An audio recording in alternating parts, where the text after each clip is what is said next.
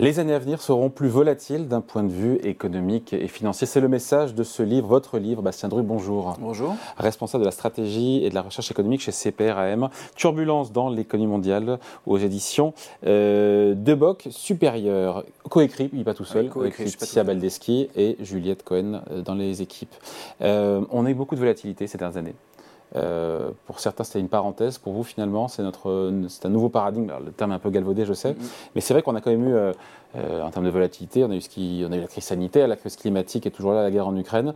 donc c'est pas une parenthèse, c'est un nouveau régime de croisière pour vous? Oui, c'est ça l'enseignement un petit peu de ce livre Exactement. La, thèse du livre, c'est qu'on a vécu des années qui ont été relativement tranquilles, finalement. Mmh. Euh, ce qu'on appelait la grande modération entre le milieu des années 80 et puis on va dire la crise financière de 2008 avec assez peu de volatilité économique, mmh. euh, que ce soit l'activité ou l'inflation, il y avait assez peu de volatilité, et on est rentré dans une zone de turbulence, une, une zone pendant laquelle... 2008-2009, c'est ça le point de départ? C'est le point de départ, c'est la, la, crise financière de, 2008. Ensuite, on a eu la crise de la zone euro, puis après, on est passé sur eh bien, euh, la, la, crise Covid, euh, il y a eu l'invasion de l'Ukraine par, par, la Russie, mmh. et puis on a vu tout, tout un tas de pénuries à la fois de matières premières et puis aussi de main-d'œuvre euh, qui sont généralisées sur euh, les dernières années. Et la thèse du livre, c'est de dire que euh, cette, ces périodes de, pénurie, finalement, vont se généraliser, vont s'installer dans le temps. Ce n'est pas quelque chose qui est, qui, est, qui, est, juste apparu sur 2022 ou sur 2023. C'est vraiment quelque chose qui va perdurer dans le temps. Et on va vivre une période de volatilité économique qui sera bien plus importante sur les années à venir que celle qu'on a pu voir sur les années 80, 90 et sur le début des années 2000. qui avait permis d'ailleurs une baisse des, des, taux longs. Si on regarde la courbe, les taux longs dans le monde entier ont baissé. Euh, c'est tout de façon continue, oui, parce que l'inflation a été relativement stable. Exactement. Et relativement Donc on est en train de ma crise. On passe d'une crise euh, à une autre. Euh, qu'est-ce qui a changé? Je me pose la question dans la mondialisation euh, depuis le Covid, parce que beaucoup avaient dit on va se déglobaliser, on va se re-régionaliser. Euh, et finalement, on a le sentiment que la déglobalisation, moi je ne l'ai pas bien vu, et qu'on est un peu revenu à business as usual. Alors on en parle beaucoup de la déglobalisation, mais elle n'existe pas encore. Il y a un, un mouvement de déglobalisation mais quand on regarde euh, la, part des échanges de, biens et de, services bah, en pourcentage du PIB mondial, c'est encore extrêmement élevé. Il n'y a pas encore eu de, déglobalisation. Puis de toute façon, il suffit de regarder les déficits commerciaux à la fois de l'Europe et des États-Unis avec la Chine pour voir que c'est, euh, ils ont complètement explosé. On a des déficits commerciaux euh, extrêmement forts avec la Chine. Donc pour l'instant, il n'y a pas eu de déglobalisation. Donc qu'est-ce qui a changé alors dans cette mondialisation depuis le Covid? Bien compris lors de la période Covid que les chaînes d'approvisionnement étaient fragiles et qu'il faut sécuriser euh, les chaînes d'approvisionnement. On a pu voir ça notamment euh, pour tout ce qui concernait euh, le matériel médical pendant, pendant la crise Covid, parce qu'il y a eu des délocalisations d'un certain nombre de, produits à la fois médicaux et puis des équipements médicaux. On a encore eu des pénuries de médicaments en début d'année. Hein, et oui, c'est quelque chose qui, qui, a perduré et maintenant on voit une volonté finalement de remédier à ces fragilités dans les chaînes d'approvisionnement en relocalisant petit à petit certains, certains biens qu'on considère comme stratégiques. Bon, euh, donc euh, le ou les cycles économiques à venir seront euh, différents des cycles économiques du passé, avec l'idée que c'est, puisqu'on parle de pénurie, que c'est l'offre.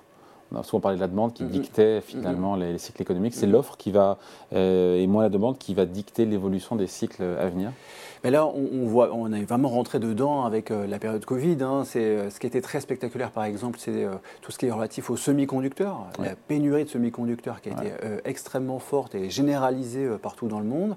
si on regarde, par exemple, la production de voitures en Allemagne, c'est quand même un gros producteur mm. automobile, l'Allemagne. production automobile en 2022, elle était 26% en dessous de ce qu'on a pu voir en 2019, qui était la dernière année pleine avant la, la, crise Covid. Et là, on voit vraiment que l'offre, que la production est complètement euh, ben, finalement volatile et pénalisée par euh, les pénuries euh, de, matières premières et notamment de, certains composants, dont les semi-conducteurs. Donc on va rester dans une économie de pénurie. On, peut dater, non, je pense pas. Pendant combien de temps et Donc énergie, semi-conducteurs, vous l'avez dit, médicaments, main d'œuvre. On peut être aussi la main d'œuvre dedans. Je veux dire. Tout à fait. Il y a, la main d'œuvre qui joue un rôle très important. On a un phénomène démographique très important qui est le vieillissement de la population. Et ce qu'on ne souligne peut-être pas assez en Europe, c'est le fait qu'il y a un grand nombre de personnes qui quittent le marché du travail euh, en Europe. Actuellement, la population en âge de travailler dans la zone euro, elle baisse d'à peu près 1 million par an. Donc rien qu'en Allemagne, c'est un demi-million de personnes qui quittent chaque année mmh. le marché du travail. Ça crée des trous euh, très importants dans les effectifs des, entreprises. Euh, là, euh, si on prend les dernières enquêtes de la Commission européenne, on voit qu'il y a à peu près un quart des, des entreprises européennes qui disent qu'elles limitent leur production mmh. parce qu'elles font face à des pénuries de main-d'œuvre. Et ça, pour le coup, c'est inflationniste. Et ça, c'est complètement inflationniste parce qu'on a eu une période de grande modération, de grande modération salariale hein, notamment, parce qu'il y avait la concurrence finalement de la main-d'œuvre qui était euh, qui, euh, qui, qui, mettait une pression baissière sur euh, les rémunérations. Là, on est passé dans une phase où on va plutôt avoir du, de nouveau du pouvoir de négociation de la part des, employés parce que justement le pool de, travailleurs est en train de diminuer progressivement en Europe, mais il n'y a pas qu'en Europe, hein, c'est également le cas au Japon, mais aussi en Chine. Est-ce qu'on pourrait ne jamais revoir une inflation à 2% pour toutes les raisons euh, Raison de transition énergétique qui va coûter de l'argent, euh, de vieillissement démographique euh, euh, est-ce qu'il faut tirer un trait euh, Alors, Les banques centrales ne l'avoueront jamais, mais est-ce qu'on peut peut-être ne jamais vraiment, euh, sauf si récession évidemment Ce qui est à peu près clair maintenant, c'est que sur la décennie 2010, on a eu une inflation qui était extrêmement faible dans les pays développés. Et là, on, cette, période-là, c'est plutôt celle-là qui était vécue comme une parenthèse, qui est plutôt, qu'on comprend plutôt comme une parenthèse.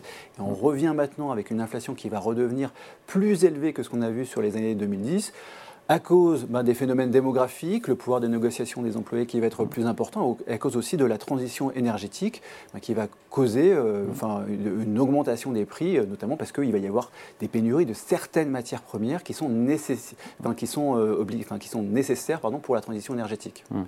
Malgré tous les chocs qu'on a vécu depuis maintenant 4-5 ans, 4 ans, il y a une grande résilience de l'économie mondiale au prix d'une dette qui a explosé, une dette globale des acteurs privés et publics, qui crée cette fragilité sur fond de remontée des taux d'intérêt et d'inflation. Il y a quand même un cocktail instable qui est là, dans le fond aussi, qui crée aussi de la volatilité sur le cycle. Hein.